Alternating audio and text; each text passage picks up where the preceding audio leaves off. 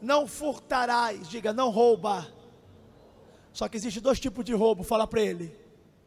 O ladrão que está lá no centro do Rio de Janeiro, o ladrão aqui agora, que a irmã contou que o filho dela, tá, quando ela está no culto aqui, o filho dela foi assaltado, sim ou não? Aquele ladrão rouba celular, pode roubar carteira, pode roubar um carro, pode roubar. Esse rouba homens. Pior é aqueles que estão aqui e roubam a Deus. Malaquias vai dizer no capítulo número 3: E diremos nós, em que te roubamos? Deus vai responder, no dízimo e nas ofertas. Qual é o pior? Eu roubar o meu irmão ou eu roubar a Deus?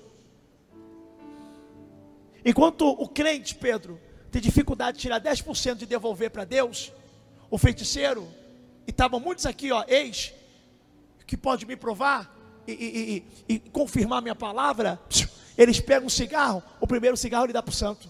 Pega a bebida, a primeira bebida dá para o santo. Pega o salgadinho e dá para o santo. Sabe qual é o problema?